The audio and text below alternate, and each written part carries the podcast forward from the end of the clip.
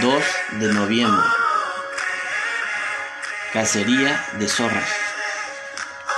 Mientras hablaba por teléfono con una amiga que vive en la costa del mar, le dije cuánto me gustaba oír el graznido de las gaviotas. Criaturas viles, respondió ella, porque le resultan una amenaza constante. Al vivir en Londres, yo siento lo mismo respecto a las zorras. No me resultan animales bonitos, sino criaturas que dejan un olor espantoso al pasar. En Cantares, el poema de amor del Antiguo Testamento que revela el amor entre un esposo y su esposa, se mencionan las zorras. La esposa advierte la presencia de zorras pequeñas y le pide al esposo que las atrape, ya que al desear estas las uvas de la viña, podrían romper las tiernas plantas.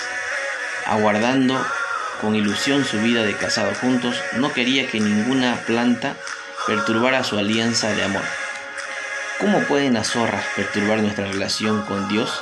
En mi caso, cuando accedo a demasiados pedidos, puedo sentirme abrumado e incómodo, o ante conflictos interpersonales, verme tentado a expresar desprecio o enojo. Cuando le pido al Señor que refrene los efectos de estas zorras, crece mi confianza y amor a Él, al experimentar su presencia y su guía.